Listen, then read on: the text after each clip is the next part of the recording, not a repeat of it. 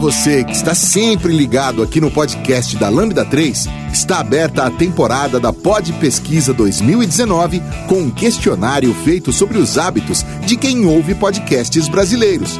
E nós queremos saber a sua opinião.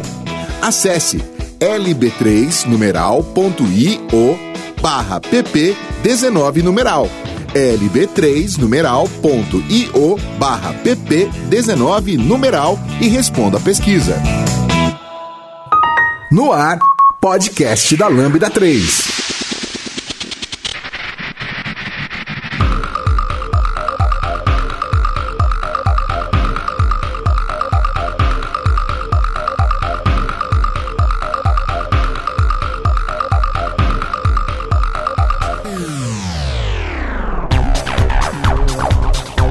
Oi, eu sou o Lucas Teles, esse é o podcast da Lambda 3 e hoje vamos falar sobre Blender 3D. Aqui comigo estão Luiz Pérez, Giovanna Sadiomo, Fernando Okuma. Não esqueça de dar 5 estrelas no nosso iTunes, porque ajuda a colocar o podcast em destaque. E não deixe de comentar esse episódio no post do blog, nosso Facebook, SoundCloud, Spotify e também no Twitter. Ou se preferir, mande um e-mail pra gente no podcast@lambda3.com.br.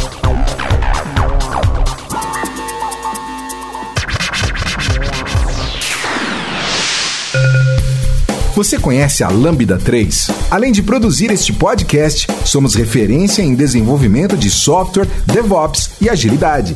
Gostamos de inovações. Somos um grupo de pessoas apaixonadas por tecnologia e constante evolução técnica e social. Saiba mais sobre nós entrando em lambda3.com.br.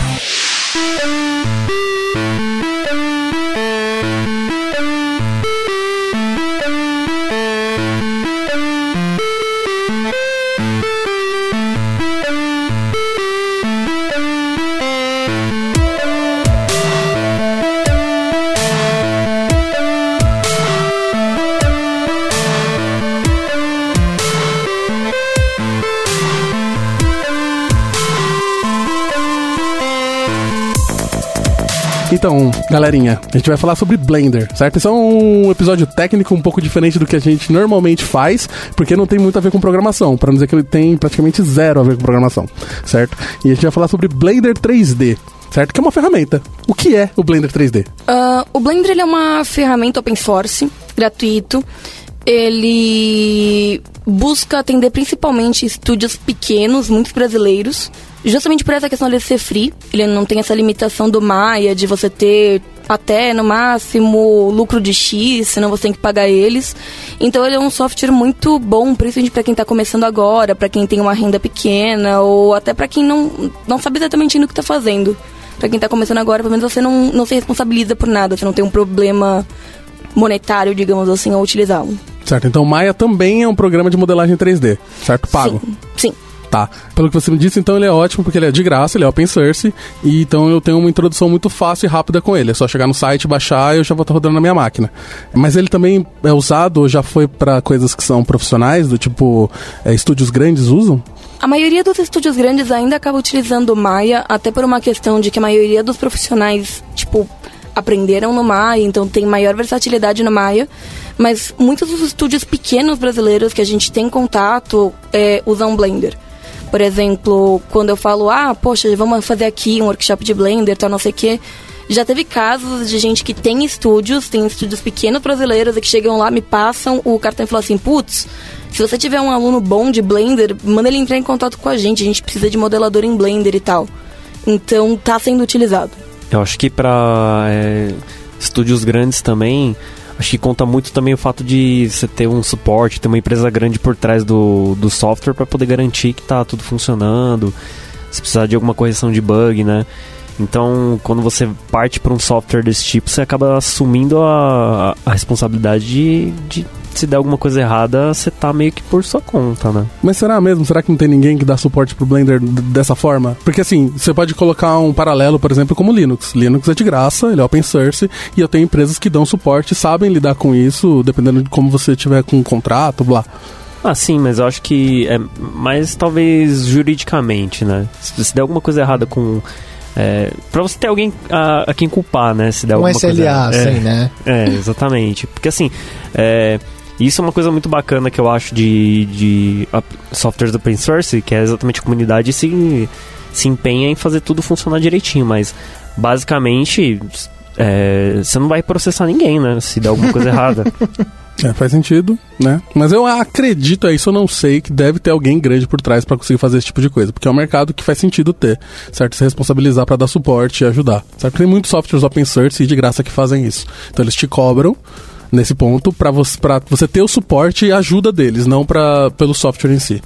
Mas é parecido com o Linux também, né? Tem empresas que doam e ajudam a subsidiar o desenvolvimento, mas é feito por eu, você, outras pessoas que desenvolvem normal, né? Então, se fosse processar alguém que né, o Fernando tava falando, seria procurar o desenvolvedor que fez aquele commit e tal, e ainda assim tem que ver uhum. se tem um liability, né? Se ele tem uma culpa nisso tudo. E o fato de ser gratuito ajuda muito, né? Então, principalmente pro pessoal aqui no Brasil, já que tudo é inglês, tudo é, não é acessível a, a, você saber como baixar o Maya ou baixar o 3ds Max, que é outra opção também. Você não tem tipo, uma facilidade, né? O Blender, é, tipo, já que é tudo em inglês, esse no mínimo é de graça. Eu sei que eu não vou pagar porque eu, sem querer, vi uhum. isso, né? É, e as ferramentas pagas são bem pagas, né? Que é, é. quase tudo é da Autodesk, tudo que é, que é grande, uhum. e a Autodesk é tipo uma Adobe. é, então, pra, pra quem tá estudando é bem legal porque você tem é, facilidade, né? Eles, eles te dão licenças para estudo. Daí vem o que a Giovanna tava falando de as pessoas, tem bastante modelador que estuda no, no 3ds Max, no Maya e tal. Agora, quando você vai fazer, né, você não tem, você vai ter que pagar essa licença. Sim, faz sentido. É...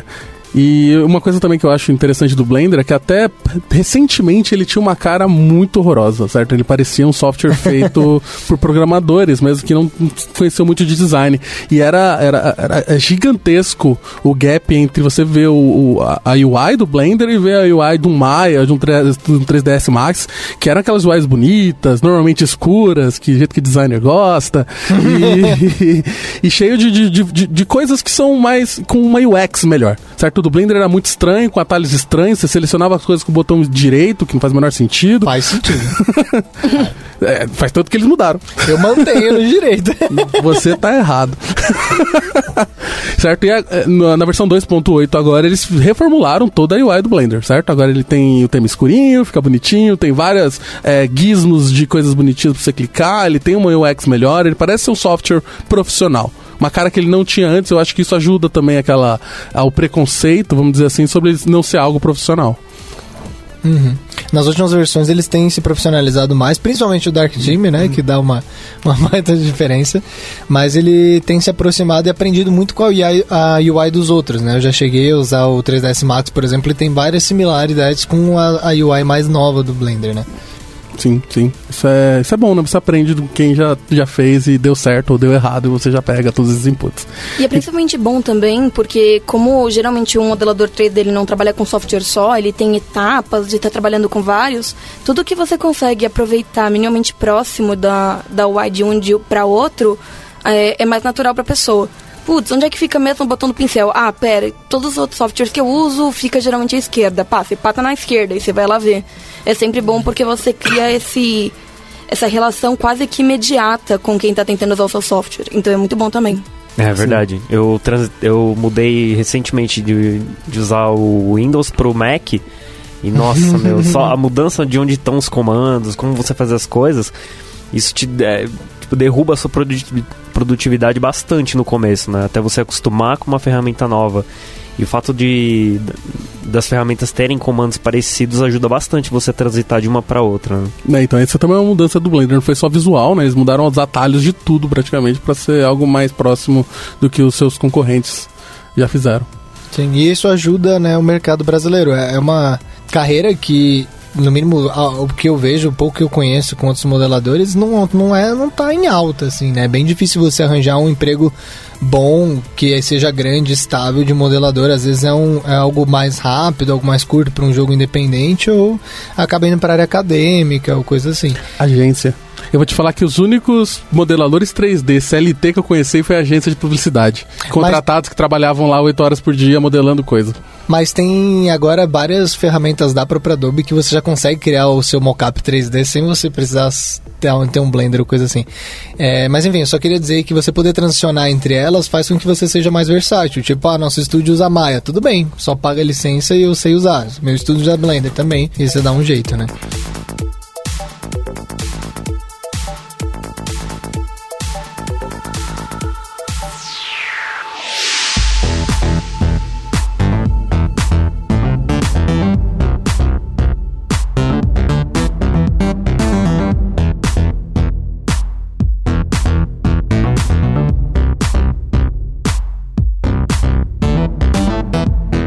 Ouça o podcast da Lambda 3 no seu aplicativo preferido.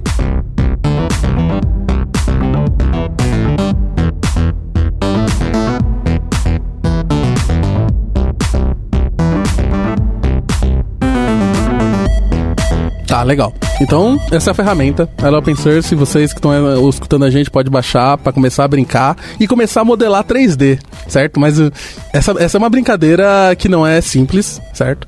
É, eu vou te falar que a, a Giovana que tá aqui, ela me deu aula de modelagem 3D. Eu não posso dizer que eu aprendi. eu tentei. É, é isso que eu ia falar. é, mas assim, é, é um processo que não é absurdamente complexo, mas é. Mas é, é, é, é, diferente. É diferente, certo? É, eu costumo falar muito que assim, modelar 3D está muito próximo de quase todas as outras áreas artísticas.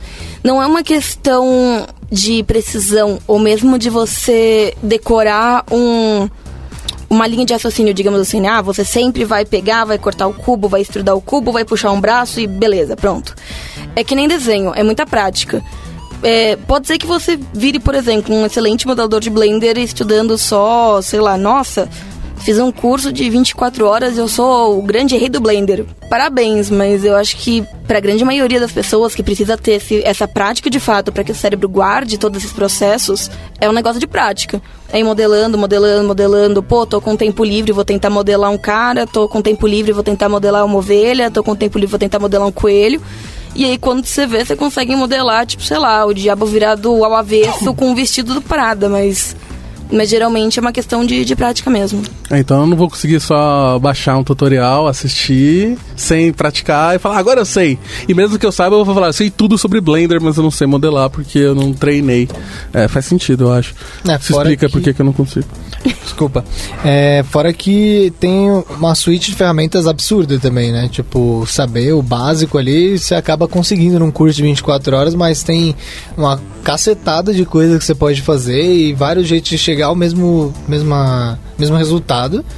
E fora os vários plugins que as pessoas continuam desenvolvendo. Então, falar que eu sou o rei do Blender com é. um curso de 24 de 240 horas ainda é bem complexo. E eu acho que você nem tem que ter isso como objetivo, né? Porque a gente vai cair naquela regra do 80-20, né? Que é basicamente com, você vai conseguir fazer 80%, das, 80 das coisas que você quer fazer, você faz com 20% das features do Blender. Hum. Então você não tem que se preocupar em saber tudo sobre a ferramenta e talvez os princípios de modelagem e treinar, que nem a Giovanna falou, é mais importante do que do que você realmente prestar na parte mais técnica.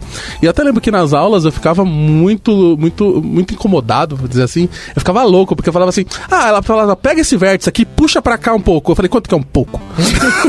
é um cadinho. É um, mas como assim? Ah, até você ver que tá, desse, tá, tá, tá, legal. Eu falei, mas não, quantos pixels? Eu quero, eu quero números.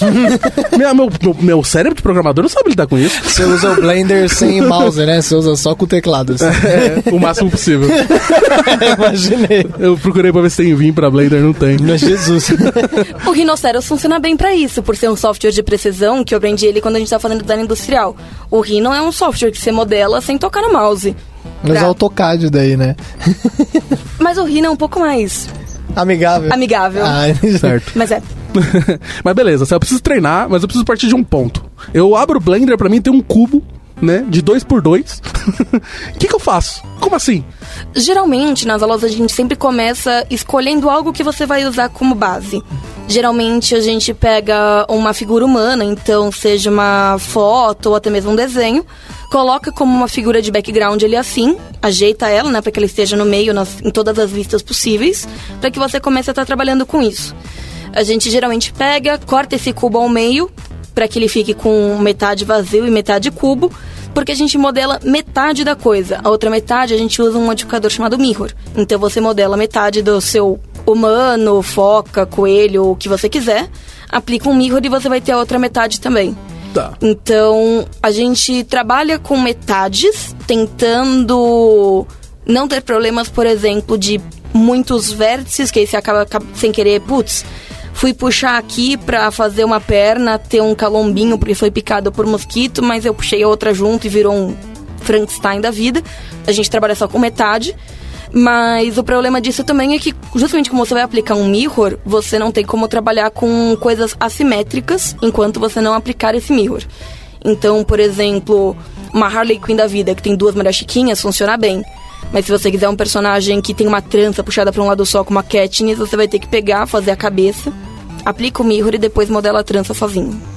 Certo, legal. Então essa parte da imagem, eu vou ter uma imagem de referência, normalmente eu vou colocar lá atrás do meu cubo, ali no meu do viewport do, do Blender, e eu vou modelar em cima disso em várias posições para conseguir chegar o mais próximo possível daquele desenho, certo? A gente coloca um desenho desses na, no post para vocês terem como referência para ver mais ou menos como é que é e um print de como é que ele fica no Blender quando a gente está montando, é, porque acho que fica um pouco mais fácil da pessoa entender o que a gente está querendo dizer. Sim, sim. É, mas legal, eu, tô- eu tenho um cubo, metade de um cubo, que eu vou fazer um mirror depois. Como é que eu faço para transformar isso em algo que pareça algo diferente de uma forma geométrica? Essencialmente, a gente tem que imaginar que num, num software 3D, o que determina as curvas, né, ou o- as deformações do seu meio cubo agora, são linhas. Então você começa trabalhando com pegando superfícies e trabalhando com extrude, vai estendendo essas superfícies para um lado, para o outro e tudo mais. E para evitar, por exemplo, que você fique com uma cintura quadradona, se o seu objetivo não for fazer um bonecão do Minecraft, você precisa começar a adicionar linhas nisso. Então você começa a colocar linhas que cortem esse seu objeto em várias direções para que você possa, por exemplo, pega as, as do canto externo, puxa para dentro, ela vai começar a ficar arredondada. Pega as do meio, puxa para fora, ela começa a ter essa questão arredondada. Tudo que você precisar deformar, digamos assim, ah, eu preciso que isso aqui seja o mais redondo possível, porque é uma polpa ali assim de bundinha, assim. Então você precisa colocar várias linhas para que você possa fazer esse semicírculo ali assim. Mais ou menos quando como você cria um. Se você pegar no Blender, deletar o cubo e colocar uma esfera, você vai ver que a esfera vai ter muito mais linhas de fato do que o seu cubo. Justamente porque precisa de mais linhas para poder fazer curvas. No final vão ser tudo, tudo são faces, né? São tudo é, coisas retas. Então na prática é dividir e estender. Isso. Eu vou ficar dividindo o meu cubo eh, e de- estendendo as partes até ele ficar meio parecido. Então não é um negócio que parece muito massinha, é muito mais é, lidar com os vértices e com as pontas de ficar esticando pra lá e pra cá e tentar encaixar isso na forma que eu quero, certo? Isso. Eu sinto que é muito parecido com o origami da vida, assim. Cê, pra, pra você criar uma outra linha, você acaba dobrando, né? Como se fosse uma dobradura ali, e você puxa pra cá ou puxa pra lá pra organizar essas subdivisões, né? Certo, legal. E aí eu posso fazer isso com faces, certo? Que são os quadradinhos. Posso fazer isso com Arestas. arestas, que são literalmente as linhas. Então, se eu tenho um As cubo, linhas, é. meio cubo, eu vou ter duas arestas, as outras duas estão cortadas, porque é o meio cubo. é, na verdade, são quatro, né? Você vai ter seis ainda. Seis né? ainda, Que vai ter as quatro de uma. Oito, né? Quatro de uma face e quatro meias da metade dela. Depende Também de- conta? Conta, É, né? não sei como Conta, você conta, cortou, conta, né? Verdade. metade, né? Mas... Eu cortei do meu jeito. e pode ser, tem uma- os vértices, certo? Que é cada pontinho daquele cara eu posso esticar esses caras Isso. do jeito que eu quiser, Sim. certo? Eu lembro que nas aulas a Giovana ficava falando pra evitar triângulos. É, é sempre bom porque não só o Blender, na verdade, quase todos os softwares de modelagem, pelo menos softwares de modelagem que você não, traba não tá trabalhando para animação, né, que não importa o número de faces, a maioria dos softwares que você está trabalhando com uma modelagem um pouco mais controlada, quando você mistura, por exemplo, quadrados, triângulos, pentágonos e o que quer que seja, a, a malha vira uma bagunça e o software começa a ter dificuldades de compreender o que é aquela face. Assim como quando, por exemplo, fazendo a mão você deixa alguma alguma face muito torta, e ele começa a aparecer em preto ao invés daquele cinza padrão. Geralmente é porque aquela face está tão deformada que o programa não consegue compreender exatamente o que está acontecendo com ela e ele tá meio esquisito.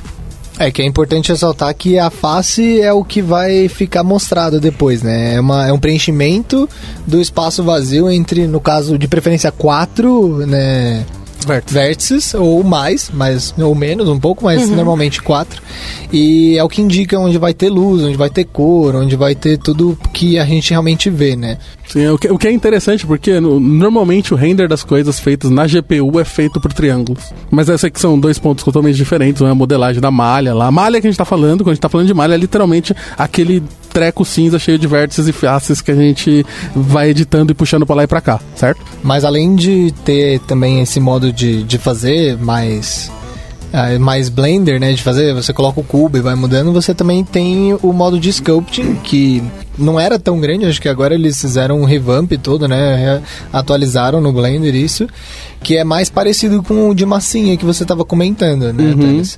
Que basicamente você começa com uma forma, pode ser um cubo, pode ser qualquer coisa, e você vai aplicando deformadores, que é como se fossem suas mãos, seus, né, você puxa ou você empurra e vai fazendo, né, para quem já modelou em massinha ou é, argila ou coisa assim, é bem parecido.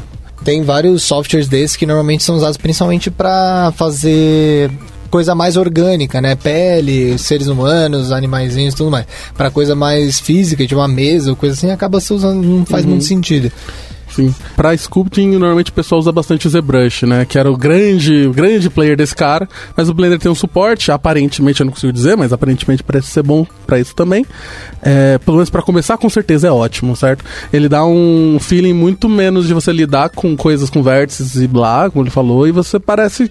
É tanto que eu lembro que eu tava vendo um curso sobre sculpting de, de Blender e ZBrush, e ele começava te dando literalmente uma massinha lá de clay, assim, você aprender a fazer isso na mão antes de fazer no software. É, é bem similar, eu já, já vi a parte de modelagem física de verdade, é bem parecida, as técnicas e tudo mais são bem similares. Mas o grande problema, na minha opinião, é a acessibilidade, né? Porque você fazer isso com o mouse é horrível, é, É. tipo, bem ruim. Você teria que usar normalmente uma. Como é que é o nome? Tablet. Uma tablet, isso, para você poder fazer com mais graça, né? Enquanto fazer a modelagem normal com o mouse é tranquilo e de boa. É, e tem um ponto também, quando você faz com sculpting, você acaba fazendo é, coisas mais detalhadas, logo com muitos, muito, muito mais vértices, certo? O que, dependendo do caso, se você tá fazendo um filme multimilionário, que pode ter uma máquina gigantesca pra renderizar isso, porque pra renderizar vai tempo, Você pode levar 48 horas para renderizar? Exato. É, tá tudo bem. Mas, por exemplo, como a gente, eh, no meu caso, eu tava aprendendo Blender e, e tudo esses rolê pra joguinhos, pra fazer joguinho, que eu adoro joguinhos, programar joguinhos, é, a gente tem que tomar muito cuidado com a quantidade de vértices que a gente deixa no nosso modelo se for pra jogo. Porque se tiver muito, não funciona. Então, normalmente, escultura pra jogo não é uma opção. É, geralmente assim, a gente acaba tendo sculpt muito, no caso, né, no, no Senac, no, no curso de animação. Porque querendo ou não, não importa quantos, quantos polígonos tem aquele negócio, você deixa lá a sua máquina renderizando por três semanas se precisar, dane, se esquece lá, e, e não tem problema. Mas justamente, como nos jogos a gente tem toda a questão do de ser em tempo real, não, não dá pra gente ficar, tipo, o cara dando loading no jogo é por três semanas. É totalmente inviável. Então a gente acaba trabalhando sempre com o mínimo de polígono possível. Sempre pensando assim, né? Onde é que vai estar a câmera do, do seu jogo, né? No caso do jogo. Poxa, se, eu, se a cena que eu tô gravando ali assim no Blender é uma cena que o meu personagem não aparece, é um Duke Nukem da vida, só tem, por exemplo, o braço ali assim do cara, pra que, que você vai fazer, tipo, uma orelha high poly no negócio? Se a orelha não aparece, mano, esquece a orelha. E, e bora focar na mão, bora focar nas armas. É sempre importante se concentrar no que você quer que seja visto. Sim, cada, cada ponto a mais na tela é um ponto a mais que essa máquina vai ter que processar. E joguinho sempre é um negócio que requer bastante performance, então a gente tem que tomar esse tipo de cuidado, certo? É, e assim, eu, minha experiência era com Unity. E assim, portar coisas do Blender para Unity é muito tranquilo. Então, se você que tá ouvindo também tem interesse em fazer game dev e procura alguma coisa para aprender a modelar para game dev, eu acho que Blender é realmente uma ótima opção. É... Então quem faz joguinho é game dev. Quem faz joguinho é. É que joguinho parece até pejorativo, tá? Mas eu tô fazendo. Faz jogos, né? Jogos digitais certo? Profissionalmente. Melhor, melhor. Deixa eu só voltar um pouquinho. É, vocês comentaram sobre um, o, é, essa ferramenta para poder fazer o scooping.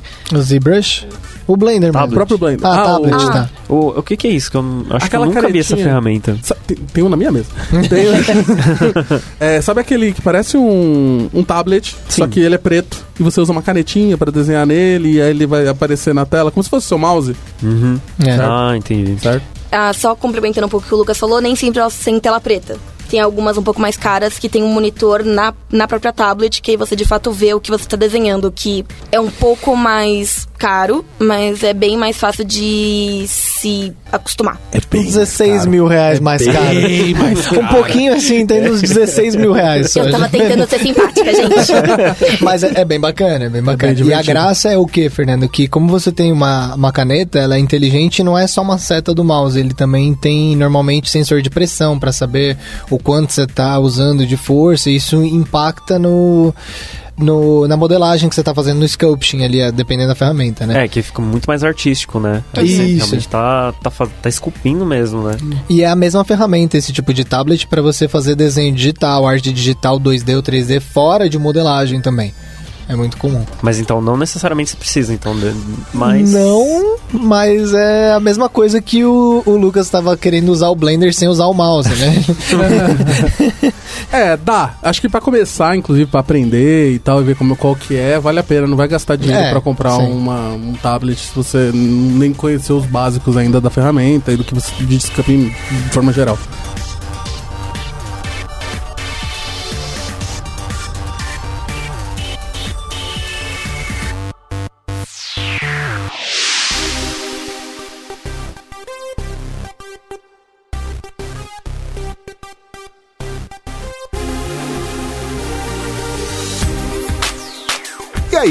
Já deu as 5 estrelas no iTunes pro podcast da Lambda 3? Vai lá!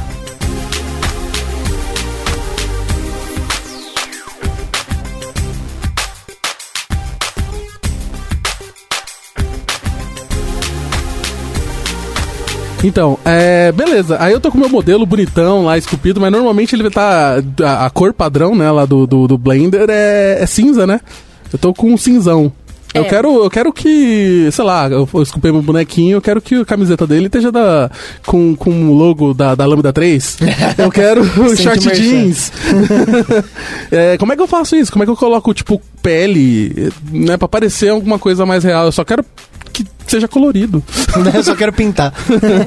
Ah, o Blender ele trabalha com uma coisa, bom, não só o Blender, né, a maioria dos softwares 3D, mas a gente trabalha com uma coisa chamada UV Mapping. O UV Mapping é como se você tivesse pego aquela, aquela coisa, né, que você modelou. A malha. Uma, é, mas imagina que a malha é como se fosse uma um tecido que você envolveu toda aquela, toda aquela modelagem. Aquilo ali, ele tá por enquanto no formato do, do seu modelo. Para você poder abrir e pintar, você precisa simplificar aqueles formatos. Mais ou menos que, imagina que nós temos, por exemplo, um dedo. Se a gente tem um dedo, ou sei lá, uma mão toda, né, uma luva. Pra gente ter uma luva, a gente precisa separar essa luva em algumas camadas retas de tecido para que você possa ver e depois costurar ela junto. O UV Mapping é a mesma coisa, no, no caso da, da textura, né? Então você pega e vai ver lá, poxa, eu quero colocar uma camiseta no meu personagem. Se você sempre está em dúvida, você sempre pode de fato pegar uma camiseta sua, ver onde é que estão as costuras da sua camiseta e usar como base, por exemplo.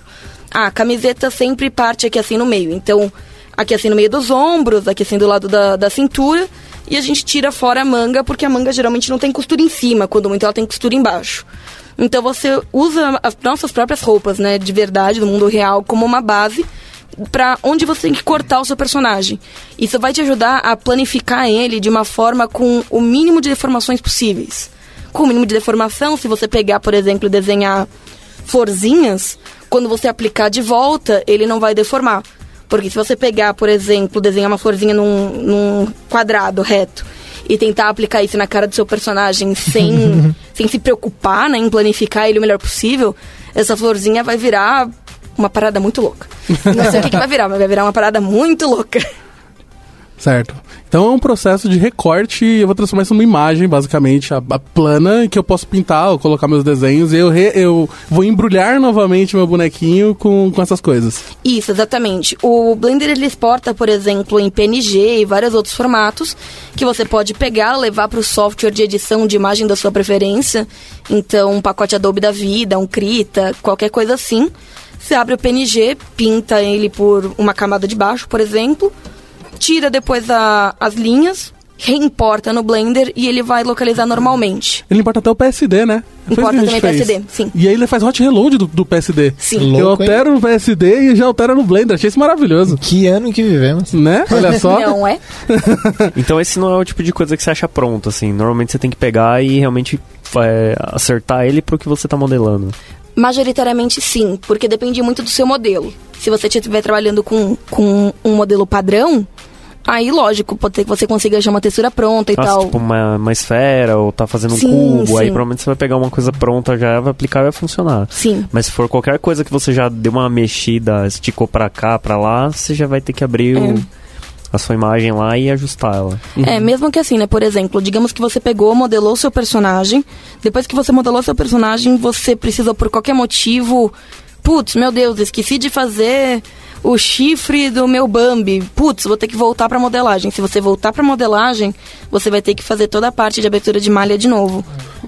Então tem que tomar cuidado pra você já pensar em tudo isso antes de, de mexer na- nas Sim. coisas. E esse processo de abertura de malha, ele é bem manual, né? Você vai passando, você vai abrir seu, seu, seu, seu modelinho e vai lá recortando, vai falar, você vai cortar aqui pra abrir, certo? Então é um processo que vai um tempinho aí, não é um negócio automático.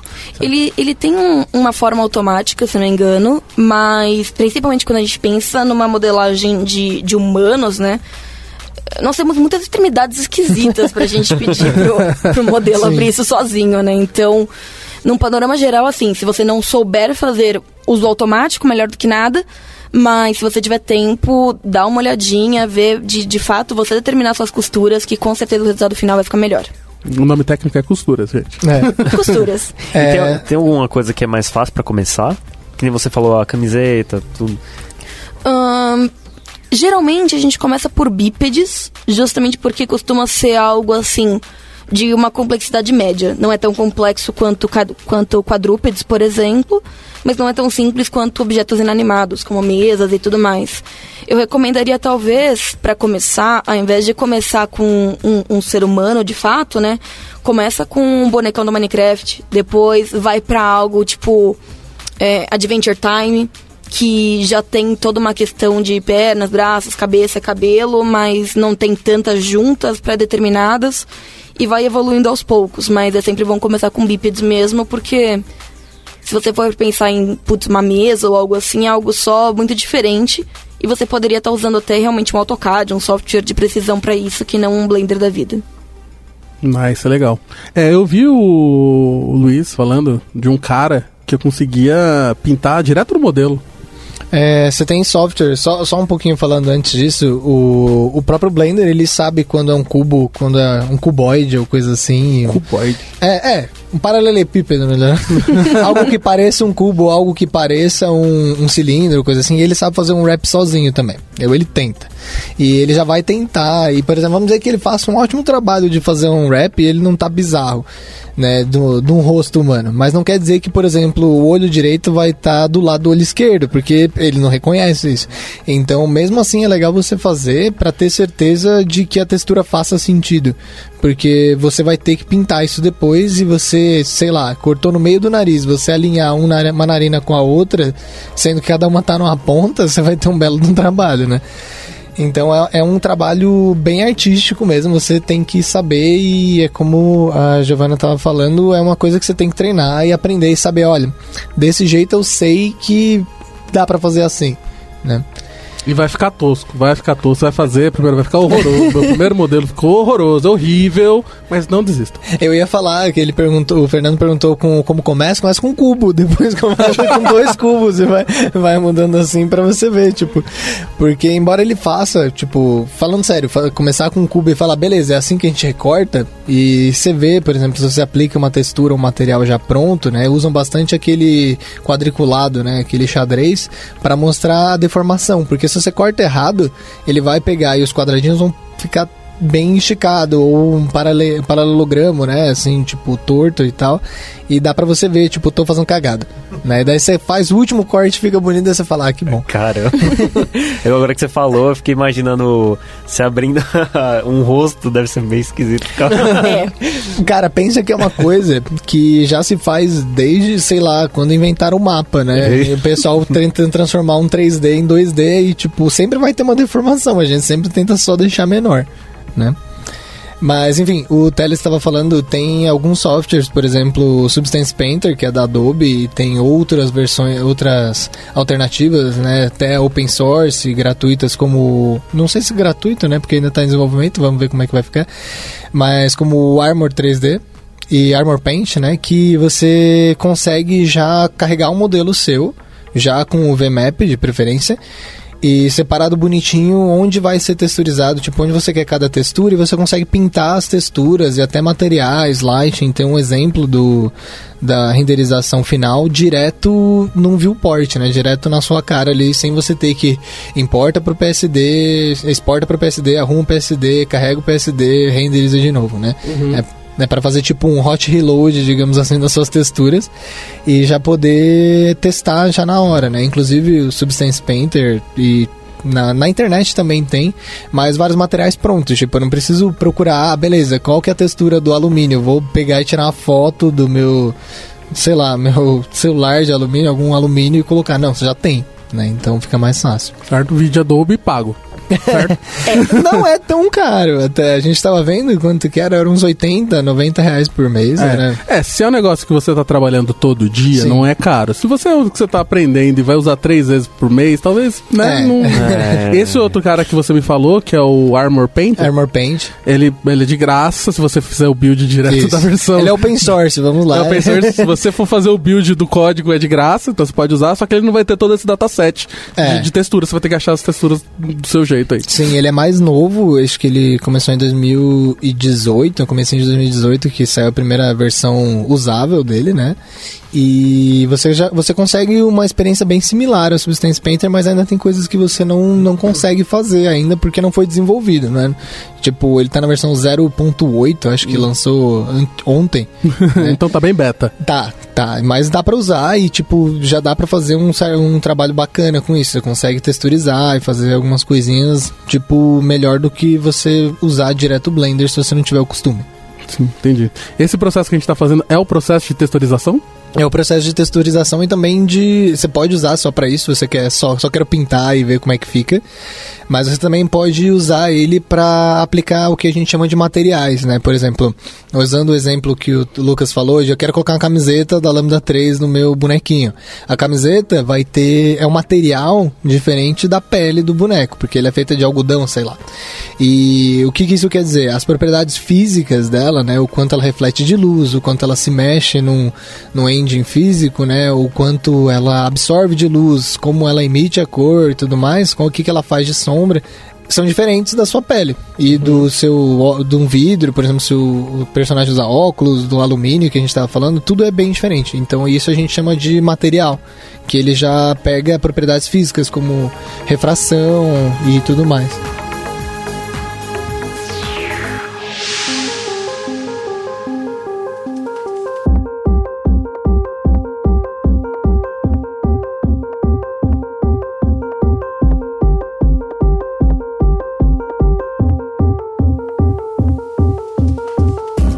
Entre em contato pelo site lambda3.com.br.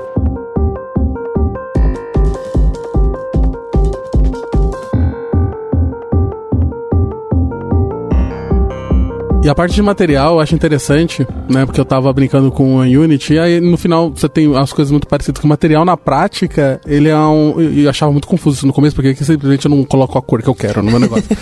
É, na prática, o material ele é um shader. Certo? Ah, sim. ele é um programa que tá rodando lá atrás que ele sabe aplicar uma textura, uma cor, sabe como refletir luz, sabe fazer esse tipo de coisa. Que, Que não- para aqueles polígonos ele vai dar uma cor branca quando chegar a luz, né? No Sim, final é sim. isso. É E- tudo uma mentirinha. Né? É, é como que você, isso vai ser visualizado pela placa de luz, vai ser renderizado dentro da sua placa de vídeo. Tá certo? Isso aí. E aí tem as linguagens lá de shaders que eu tava olhando, isso aí, que, é, que é muito louco e é um sofrimento gigantesco, mas é divertido. Que é todo um outro podcast. É todo você outro podcast só sobre isso. É Mas é, uma mentirinha bem complexa essa aí, né? É bem complexo. Só que aí normalmente você vai ver lá o material, ele é normalmente é, ele é exibido no, no seu, na sua ferramenta para uma esfera, mostrando como é que a, como é que a luz é, reflete Isso. naquele material, qual a cor dele, se ele parece mais metálico, certo? É, e aí esse material eu posso aplicar ele em algum modelo, certo? Sim. Em alguma parte do meu, do meu modelo ou nele todo. Sim. É, a graça é que no, o Blender usa agora, né? Eles fizeram. usam o que outros como Maya, Autodesk agora tem. Que é o que eles chamam de PBR, né? Que é Physics Based Rendering, ou seja, renderização baseada na física. Ou seja, é como a gente tava falando da mentirinha, ele tenta fazer como se fosse física. Se fosse a física real, tava renderizando para sempre, né? E você consegue, por exemplo, não só isso, você consegue, por exemplo, para jogo, né? Vamos dizer, na animação você vai deixar o mais próximo possível. Se você fosse fazer a espuma do microfone que a gente tá falando, você faria ela do- com uma refração da espuma, todos os buraquinhos e tudo mais, levaria semanas para renderizar.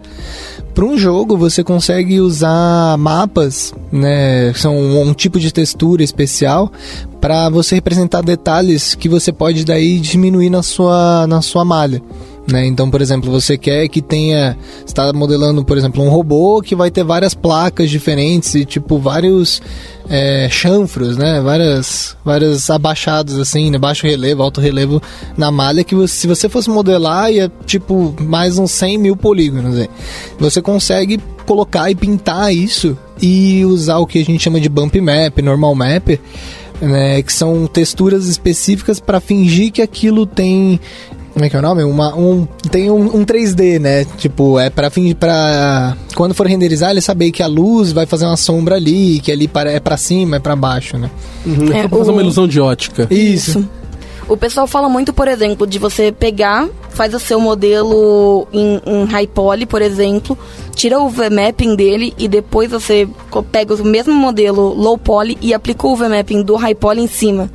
Não fica, logicamente, tão perfeito quanto o high poly, mas ele tenta fazer essa simulação justamente, como ele estava falando, de que existem ranhuras, arranhões, hematomas, o que quer que seja ali assim.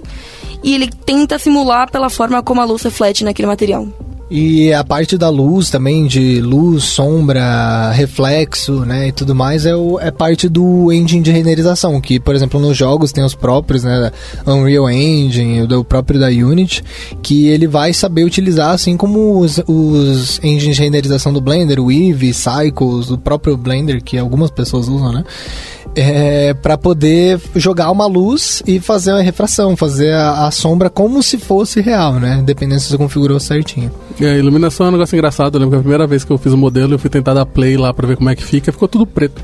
Porque você deletou a luz. Ué, você precisa ter uma luz. Falei, faz todo sentido.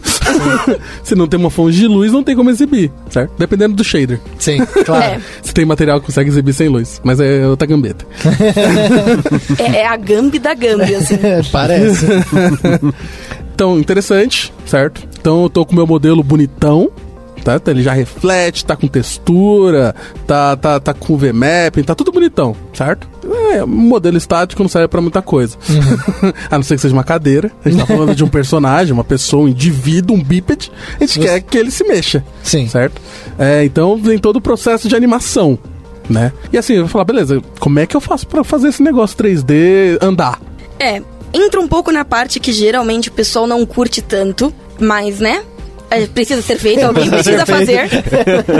Ah, é a parte de rigging. Essencialmente, o que, que é isso? A gente vai usar o corpo que a gente modelou como se ele fosse uma armadura que está envolvendo ossos que você vai posicionar dentro daquele modelo, daquele treco. Parece bem mais épico, assim, do que.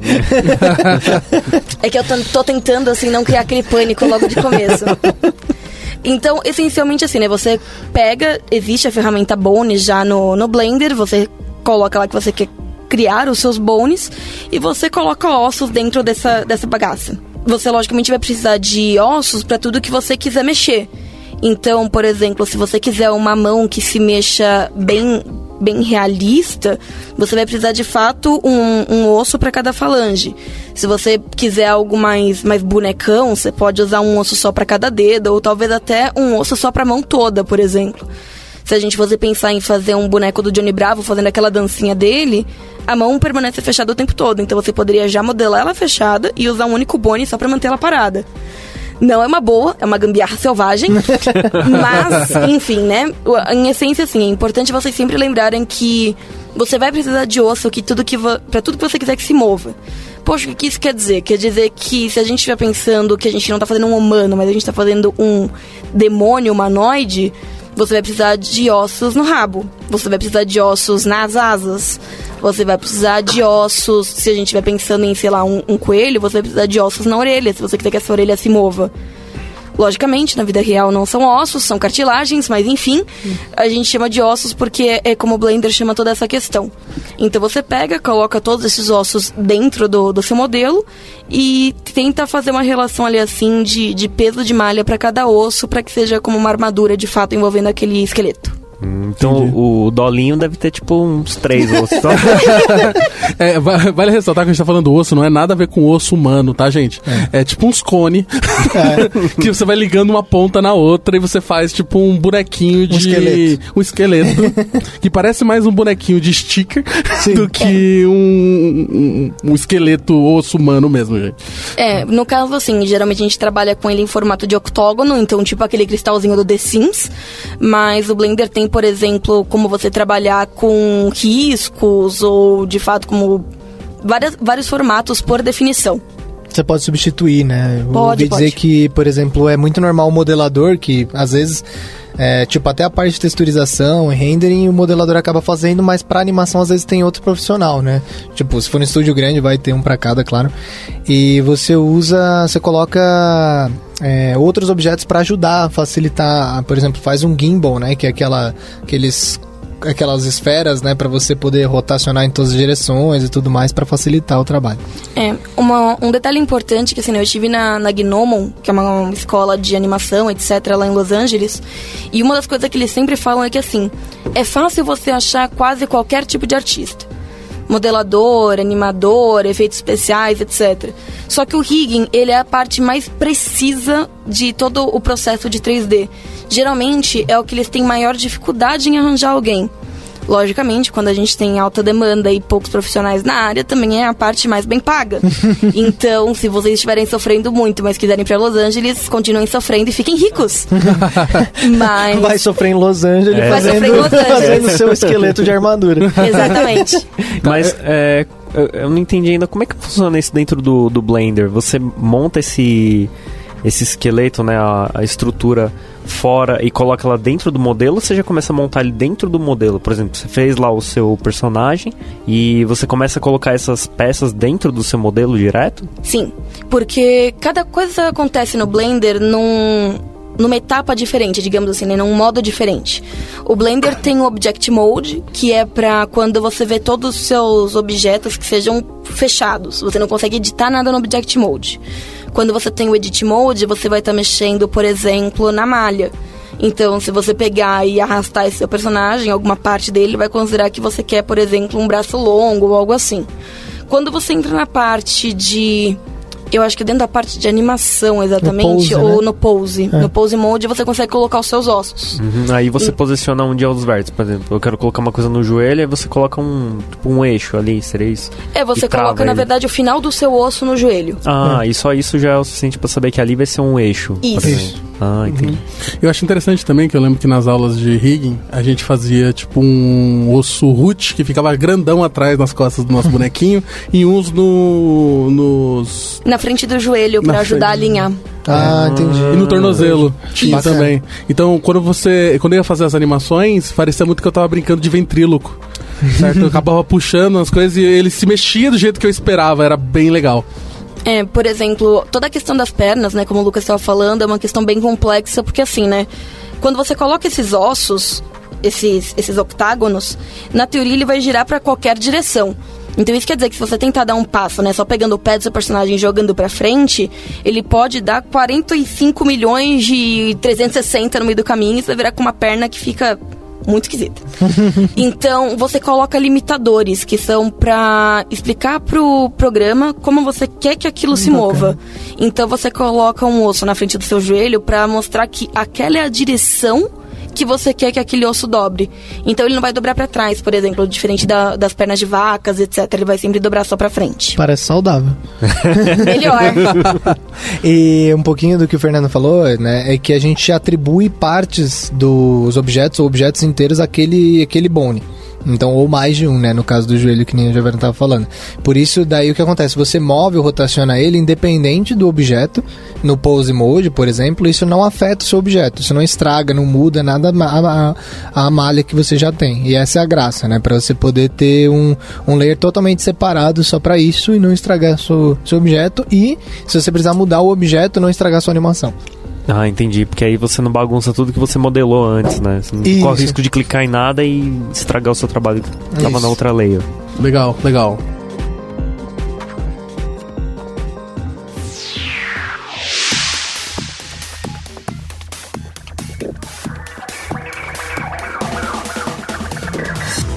Escreva pra gente podcast@lambda3.com.br.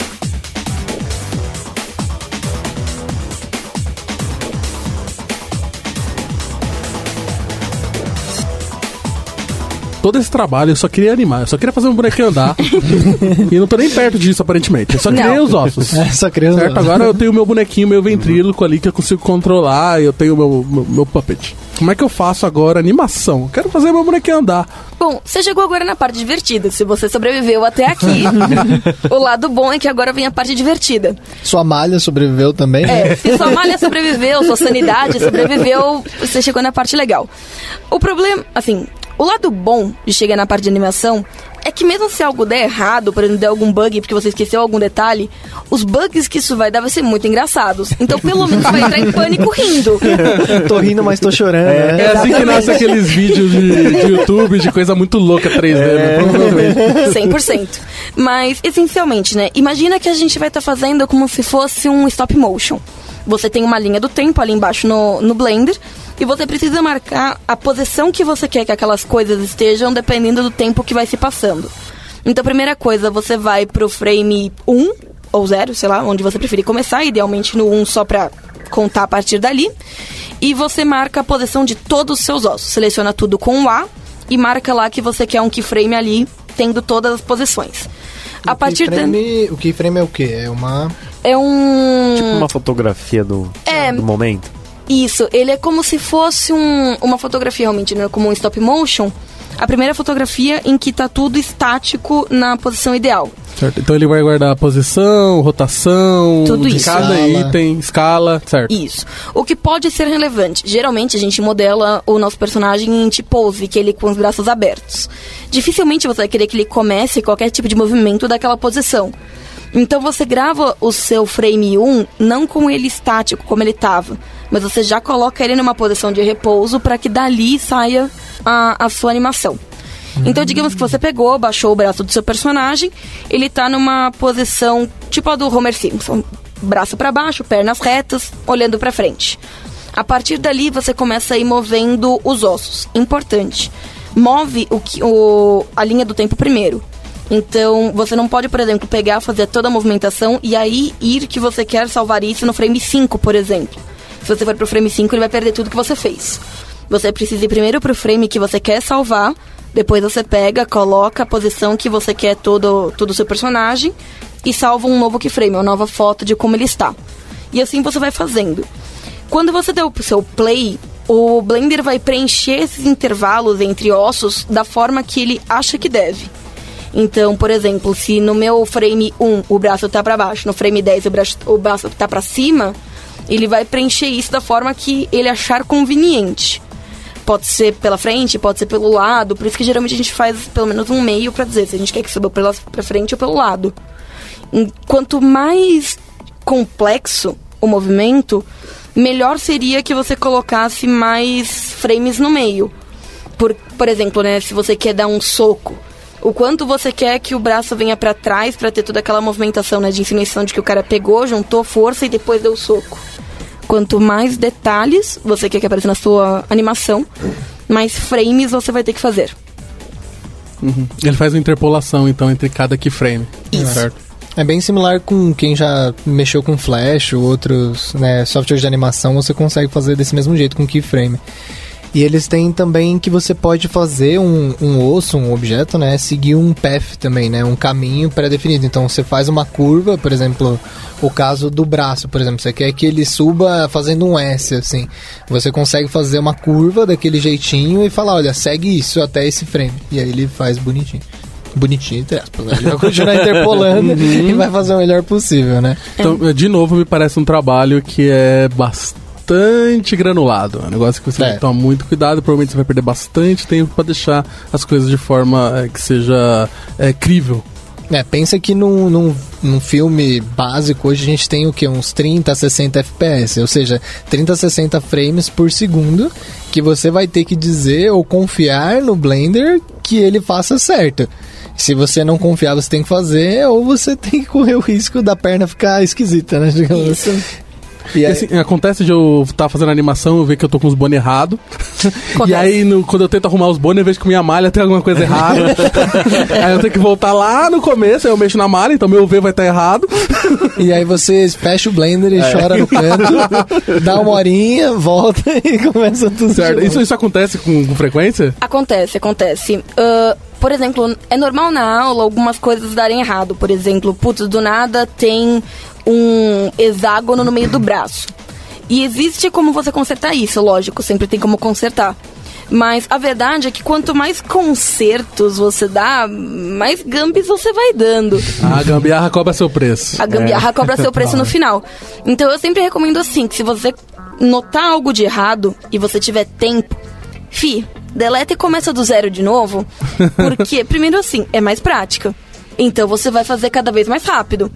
Depois, porque se não tiver nada errado pra você consertar, mais fácil de não dar nada errado no final também. Mas, lógico, isso depende de quanto tempo você tem pra investir nisso e tudo mais.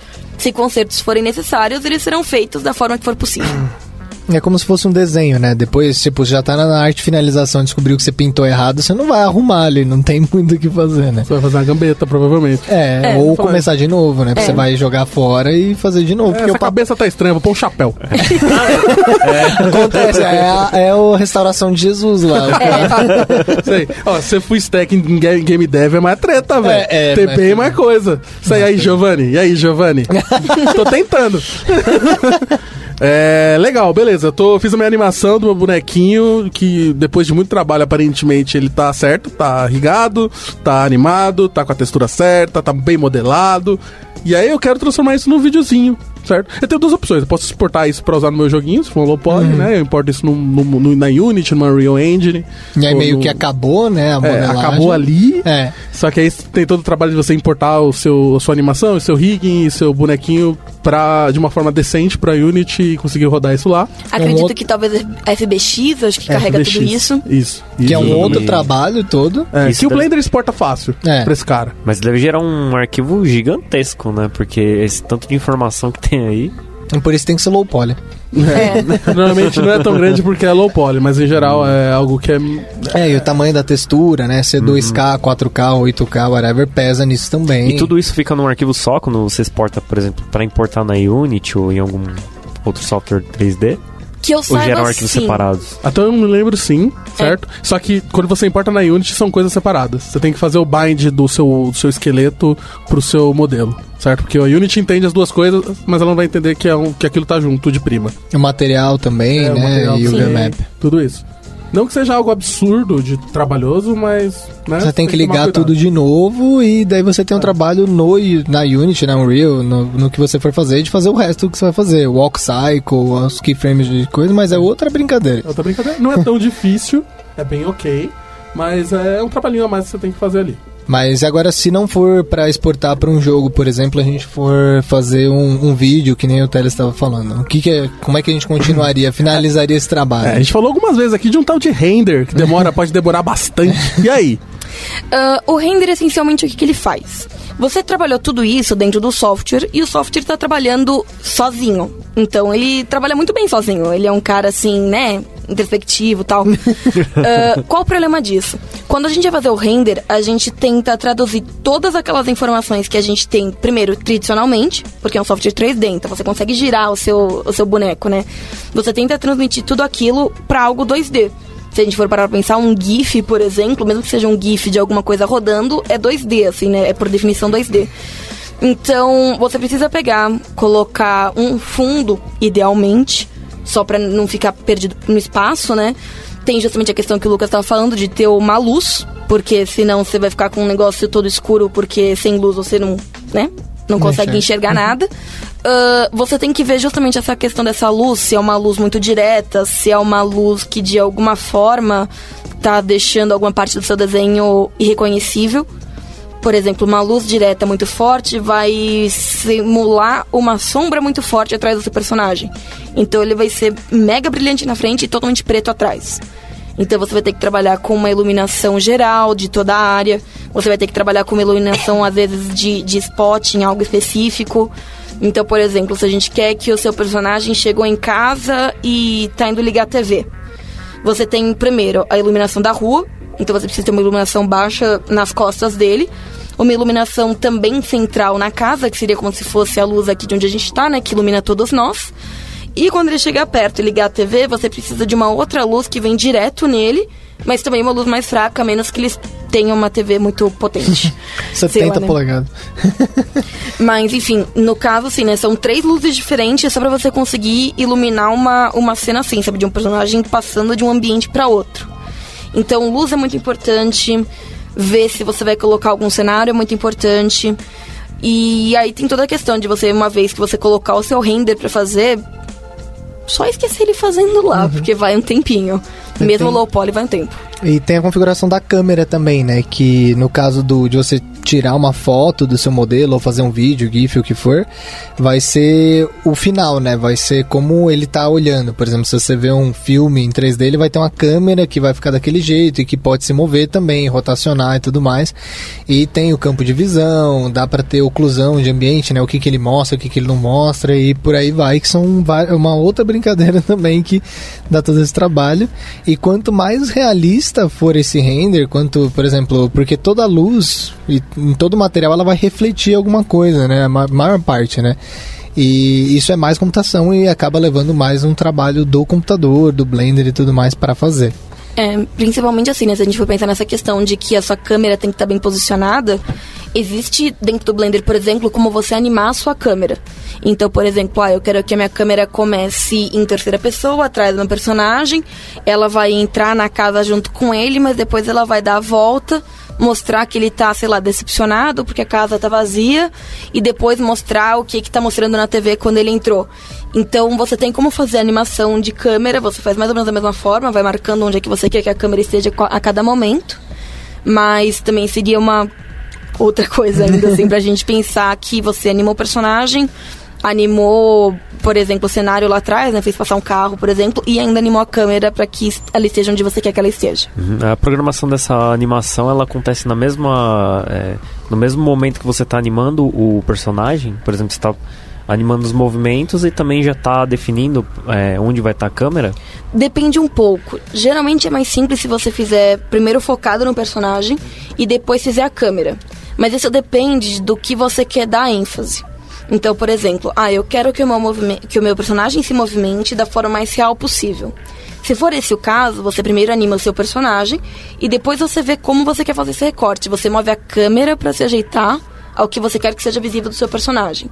Se for o contrário, se você quiser que na verdade, ah, eu tô tentando economizar frame, sei lá, economizar tempo de trabalho. Você faz a sua câmera primeiro e aí você vê o que é visível. Poxa, não vai dar pra ver meu personagem andando até a TV, por exemplo, porque eu só tô gravando a expressão dele. Arrasta ele sem mexer pé nenhum, esquece esse negócio e foca no que só tá vendo visto pela câmera. Mas no, no Blender mesmo, lá na ferramenta, o que a gente vai ver são é, linhas do tempo, Isso. editar Isso. cada, Isso. cada um desses elementos dentro da cena, então. Sim, na própria questão ali, assim, né, na parte de pose e linha do tempo, você também tem, por exemplo, curvas de como você quer que esses movimentos aconteçam. A gente trabalha sempre com. Hum, imagina que a gente tem linhas como se fossem retas, né? Você vai, faz, faz, volta, e aí ele fica muito robótico, né?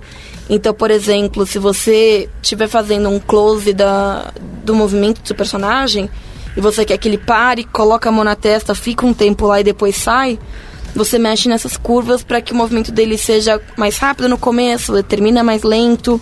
Ou então, no caso de um soco, né? Começa mais lento, termina mais rápido. Fica mais orgânico, né? Pra Isso. quem é do CSS aí, ou do, da animação, é o easing, né? Você vai fazer É. o easing do seu, da sua animação pra ver como é que ela acelera e desacelera. Que é a Isso. mesma coisa, né? A mudança entre as keyframes é, vai ter uma curva. Normalmente Bezier ou linear ou coisa assim, pra quem entende de CSS ou outra coisa assim, que mostra bastante da velocidade da interpolação. Entendi. Isso já é um recurso do Blender mesmo. Sim. Tem outros também, mas já tem dentro do próprio Blender, sim. Nice. Então, meu output disso vai ser ou uma imagem muito bonita do meu modelo ou um vídeo muito maneiro, certo? Que eu posso postar no YouTube e no Twitter. Ganhar vários pessoas- likes. E ganhar vários likes. E fica Legal. famoso. É, eu sei que tem uma coisa no Blender, a gente não colocou aqui na pauta, mas eu lembrei agora, que dá pra fazer joguinho dentro do Blender. Você consegue programar Python lá dentro. Essas coisas a gente não fala. Eu nunca tentei. Eu já vi um joguinho do Esquilo, né? Que é o mascote do Blender, É. rodando lá dentro, com os scripts em Python. Achei muito louco, não entendi como é que faz, mas eu sei que dá, então fica aí a, o, É. pra falar pra vocês que dá, certo?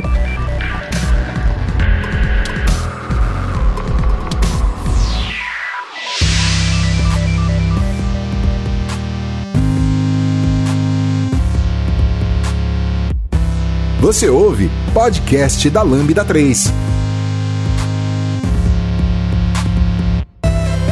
Legal, cara, eu tô escutando isso aqui, eu falei, Blender é maneiro, eu quero aprender a modelar 3D. Como que eu faço? Como é que eu faço pra aprender? Eu preciso fazer um curso? Eu consigo ver online? É um material que. Como é que eu faço? Ah, essencialmente assim, existem muitos vídeos sobre Blender no, no YouTube, principalmente por ser um software gratuito. É muito fácil de quem quiser produzir material sobre isso pode. Também tem cursos de Udemy, etc., que são um pouco mais acessíveis por serem cursos livres. Vira e mexe tem aquelas promoções loucas da, da Udemy de... Ah, meu Deus, tudo por 10 ou 20 reais. E tem vários cursos de Blender ali no meio. E por último também, dependendo do que você quer aprender ou do para que você quer usar o, o Blender, pode ser relevante se você quer aprender mais sobre a grande área, né, a área geral, dar uma olhada num, num curso específico dessa área. Então, ah, eu quero aprender como fazer animação. Pô, vai atrás de um tecnólogo ou de um curso sei lá, mais ou menos como eram aqueles cursos da, da saga, vai. Pelo menos você vai ter um pouco mais de conhecimento não só na parte de modelagem, mas também vai ter toda uma, toda uma questão de aprender a fazer a textura no, na Procot Adobe e tudo mais. Ou até também, se você já for um pouco mais velho, quiser ir lá pra pós, ter aulas comigo. Momento jabá. Desenvolvimento de games no Senac. Tamo junto. Nós. É, é, se inglês não for um problema, tem um canal do Blender Guru, certo? Tem bastante material pra iniciante e a didática é muito boa, então acho que vale. Eu acho que o próprio canal do Blender, pelo que eu vi também em inglês, tem alguns materiais sobre Blender e sobre modelagem. Tem Certo? um link que eu vou colocar no podcast lá, que é o Blender Bible. A própria comunidade também, se puder inglês, no final a maior parte da com- comunidade faz em inglês mesmo, mas é um tipo um repositório de é, conteúdo gratuito né, sobre as várias etapas que a gente falou de modelagem, né, texturização, material, renderização, tudo separado e bastante conteúdo bem diferente para tipo, ah, quero aprender só essa parte, quero aprender rigging e ficar rico, né, e trabalhar lá fora. Você consegue focar nessa parte também, tudo gratuito. Eu usei bastante em várias coisas, é bem legal. Sim, pelo que eu vi também, os fóruns do pessoal do Blender são bem ativos. Pelo menos usem inglês, eu não sei como é que é, se tem algum brasileiro. Mas pra quem manja, e às vezes se vocês tiverem uma dúvida específica, parece que o pessoal no fórum costuma ser bem, bem assim, disposto a ajudar. É, pra quem já é programador, tem um Stack Exchange, né? Tipo o Stack Overflow de Blender, que é bem ativo e tem gente que desenvolve o software que tá lá. E vai poder falar, olha, isso aí funciona assim porque eu programei desse jeito, então é isso que a gente esperava e tal. Então é bem bacana. É, e aquela, de novo a dica do 80-20, né? Então, se, se você aprender o básico do, do Blender ali, os seus 20%, é prática, né? É. Então, se coloca aí como, como meta tentar modelar um bonequinho toda semana e tentar fazer as coisas, porque eu acho que é só assim, né? Que nem programar. Ninguém aqui aprendeu a programar é, do dia pra noite, a gente teve que ficar treinando e apanhando ali pra pegar todos os, os caveats do. É. é, mas assim, por exemplo, se você gosta, pra mim, por exemplo, é bem relaxante, assim. Eu acabo usando o meu tempo livre pra brincar, assim, porque eu não tenho a ideia de ser um artista 3D ainda, né? Só fazer joguinho Game Jam, né? a gente faz. Tô- Eu acho que assim- é, é legal tentar achar um conteúdo que tá organizado, porque como a gente viu, é, é bastante coisa pra aprender e são competências bem diferentes, né? Assim, é, Uhum. são- você passa uma jornada bem grande pra conseguir fazer de ponta a ponta. Então, é, fica bem mais difícil você começar a aprender as coisas na ordem errada, né? Sim. Por exemplo, você pegar, começar a pegar tutoriais de rigging antes de ter visto qualquer coisa de modelagem, não vai fazer o menor sentido, né? Você vai ficar muito mais confuso.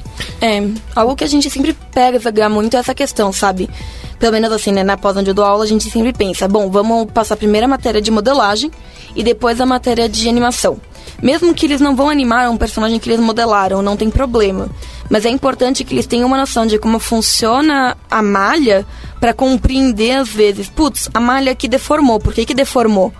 E mesmo quando você modela, você precisa ter algumas, alguns lembretes, né? Tipo, putz, se eu quero que seja um, um ombro que vai fazer muita movimentação, eu preciso de uma quantidade maior de malha que assim, para que ela não deforme tanto. Então é sempre importante, assim, começar pela, pela modelagem para entender quando você chegar no, no rig, na animação, por que, que aquilo ficou esquisito. Ah, ficou esquisito porque a malha que eu peguei tá estranha, ficou esquisito porque eu esqueci de, de colocar espaço pro osso do joelho, por exemplo, e tudo mais. Uhum, então é legal sempre procurar algum conteúdo que tenha uma, uma sequência lógica, né? Pra você ir aprendendo e, e crescendo seu conhecimento no- na, na sequência certa, né? Tem um tutorial famoso no, no YouTube que se é de fazer o donut, né? Que é fazer uma rosquinha do Blender Guru, que é bem, bem legal e ele faz exatamente isso. Ele mostra, ó, vamos modelar o básico, fazer uma, uma rosquinha, né? Um torus. Aí beleza, agora vamos fazer ela um pouco mais deformada, vamos texturizar, vamos fazer isso. vamos- E ele ensina muita coisa num curso só, tipo, totalmente de graça no YouTube, acessível. E você consegue fazer nesse, nesse formato. No final você não vai saber tudo, você não vai ser o, o rei do Blender, né? Mas você vai falar, beleza, não sou. Não, não, não sair do zero em todos eles, né? E não vai se frustrar, né? No, Sim. nesse Sim. processo.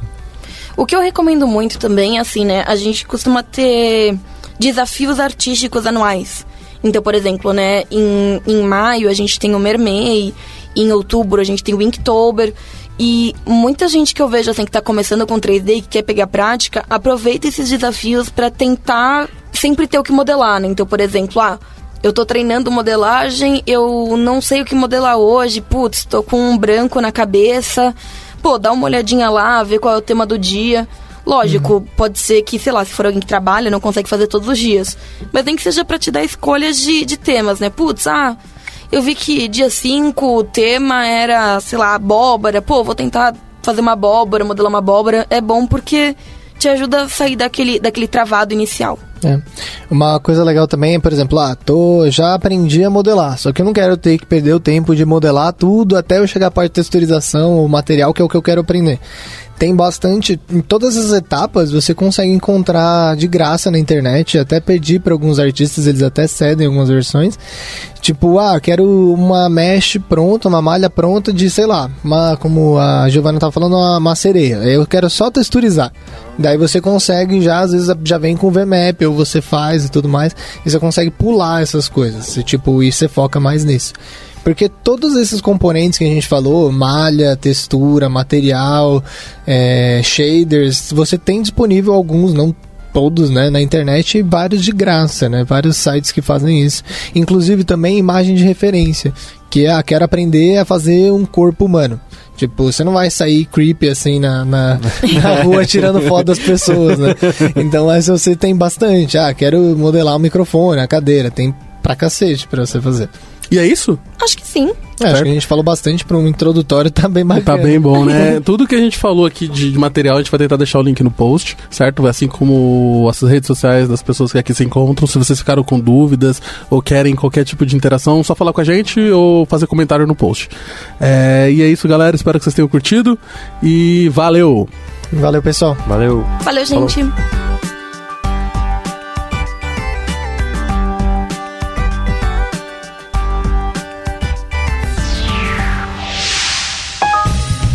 Você ouviu mais um episódio do podcast da Lambda 3. Indique para seus amigos esse podcast. Temos também um feed só com assuntos diversos e outro que mistura assuntos diversos e tecnologia. Toda sexta-feira, sempre com o pessoal animado da Lambda 3. Se você tem um podcast e quer gravar num estúdio legal, nosso espaço está aberto para você. É um estúdio isolado acusticamente, com uma mesa de gravação e microfones profissionais para até cinco pessoas. Tudo de graça. A ideia é estimular o podcast no Brasil. Pode ser sobre qualquer assunto. Fale com a gente pelo e-mail podcast@lambda3.com.br.